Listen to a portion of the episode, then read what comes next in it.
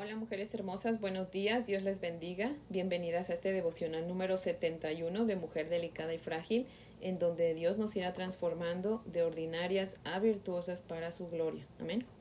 Bueno, oremos en esta mañana. Oremos. Padre nuestro, nos has levantado y nos has acercado a ti por tu gran amor y tu gran misericordia. Y venimos gozosas, Señor, a darte gloria, poder y honra porque solamente tú eres digno, Señor. Padre, venimos también a ti postradas a la hermosura de tu santidad, reconociendo que somos hechura tuya para adorarte y santificarte. Gracias, Señor, porque no hay mejor lugar para estar que en tu santa presencia. En Cristo Jesús te damos gracias. Amén. Bueno, esta mañana, mujeres hermosas, vamos a leer Génesis 20 del 1 al 6. Así que si tiene su Biblia, le animo que la abra y lea conmigo Génesis 20 del 1 al 6 y dice la palabra del Señor así. De allí partió Abraham a la tierra del Nehueb y acampó entre Cades y Shur y habitó como forastero en Gerar. Y dijo Abraham de Sara su mujer, es mi hermana. Y Abimelech, rey de Gerar, envió y tomó a Sara. Pero Dios vino a Abimelech en sueños de noche y le dijo, He aquí, muerto eres, a causa de la mujer que has tomado, la cual es casada con marido. Mas Abimelech no se había llegado a ella y dijo, Señor, ¿matarás también al inocente? ¿No me dijo él, mi hermana es, y ella también dijo, es mi hermano? Con sencillez de mi corazón y limpieza de mis manos he hecho esto. Y le dijo Dios en sueños, yo también sé que con integridad de tu corazón has hecho esto, y yo también te detuve de pecar contra mí, y así no te permití que la tocases. Amén. En esta historia vemos a Abraham cayendo en el mismo pecado en el que había caído como 25 años antes en Egipto, si se acuerda de ese devocional. Eh, también al rey de Egipto, Abraham le había dicho que Sara era su hermana, lo cual es una verdad a medias, pues efectivamente Sara sí es su media hermana porque son hijas del mismo padre, no de la misma madre, pero él no decía que era su esposa. ¿Verdad? Entonces aquí por segunda vez vemos que, que vuelve a mentir. Y aquí en el verso 6 leemos por primera vez la palabra integridad, la cual Dios mismo la mencionó con respecto a Abimelech, el rey de Gerar. Al igual que Abimelech, el hombre o la mujer, inclusive la nación, que escoge vivir en integridad, Dios le guardará de más pecados, advirtiéndole el acecho de los tales, para que no muera antes. Busqué en el diccionario el significado de integridad y esto es lo que encontré.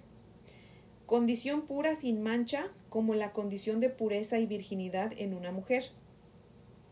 Se refiere también a un individuo honesto que tiene control emocional y respeto por sí mismo y por los demás, responsable, disciplinado, puntual, leal, pulcro, atento, correcto e intachable, que tiene firmeza en sus acciones, la integridad es un valor y una cualidad de quien tiene entereza moral, rectitud y honradez en la conducta y en el comportamiento.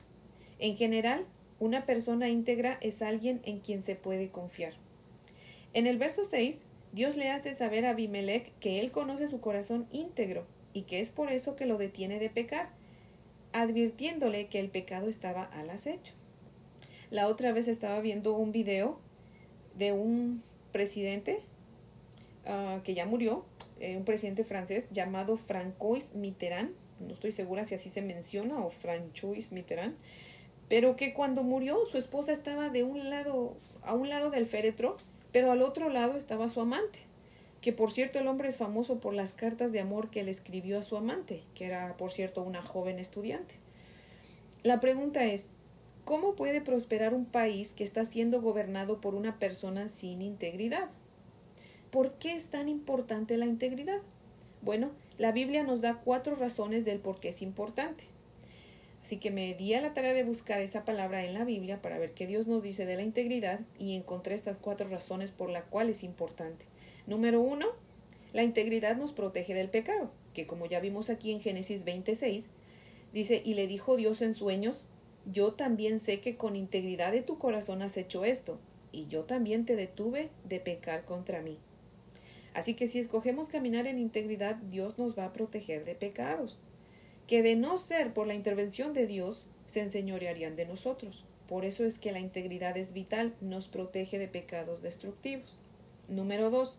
La integridad beneficia a nuestros hijos. Proverbios 27 dice, Camina en integridad el justo y sus hijos son dichosos después de él.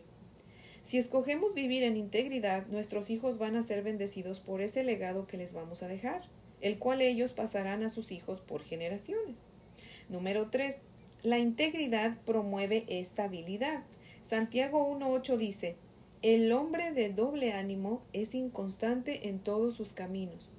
Un hombre que vive en integridad no es de doble ánimo, no es inconstante. Su sí es sí y su no es no, como dice Mateo 5:37. Es una persona sólida emocionalmente. La gente que no es íntegra tiende a ser más inestable emocionalmente y a estar en depresión. Y número cuatro, la integridad provee guía y dirección. Proverbios 11.3 dice, la integridad de los rectos los encaminará, pero destruirá a los pecadores la perversidad de ellos. El mejor sistema de guía que podemos tener es la integridad. Vivimos en una cultura en donde pedimos consejo a quienes sabemos que nos van a decir lo que queremos escuchar. Sin en cambio la integridad viene a Dios a pedir su consejo, lista a escuchar y a obedecer, y Dios dice, definitivamente yo voy a guiarte. Cuando tomemos la decisión de vivir en integridad y honestidad, Dios nos va a bendecir igual que lo hizo con Abimelech. Amén. Así que bueno, hoy les animo a que seamos mujeres íntegras para que Dios nos bendiga y bendiga a nuestras familias y aún a nuestro país, ¿verdad? Y también para evitar que muéramos antes de tiempo. Así que les invito a orar esta mañana. Ese fue el devocional de hoy. Espero que sea de gran bendición y pues que lo podamos poner en práctica, ¿verdad? Que seamos íntegras todo el tiempo. Perfectas no vamos a ser, recuérdenlo. Pero Dios quiere que actuemos con sinceridad y que actuemos eh, lo mejor que se pueda, ¿verdad? Que Dios pueda ver que realmente nos esforzamos por vivir una vida de santidad y de integridad y de dominio propio, ¿verdad? Así que, bueno, oremos para terminar. Oremos. Señor, lámpara es a nuestros pies tu santa palabra que alumbra nuestro camino, Señor. Gracias, Padre, por mostrarnos por qué es importante que seamos íntegras. Como madres queremos lo mejor para nuestros hijos, Señor.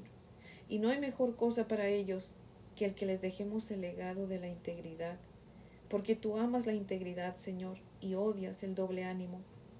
Por favor, ayúdanos a ser mujeres íntegras, para que tú nos bendigas a nosotras y a nuestra familia, Señor. Ayúdanos a ser gentes, mujeres confiables, Señor.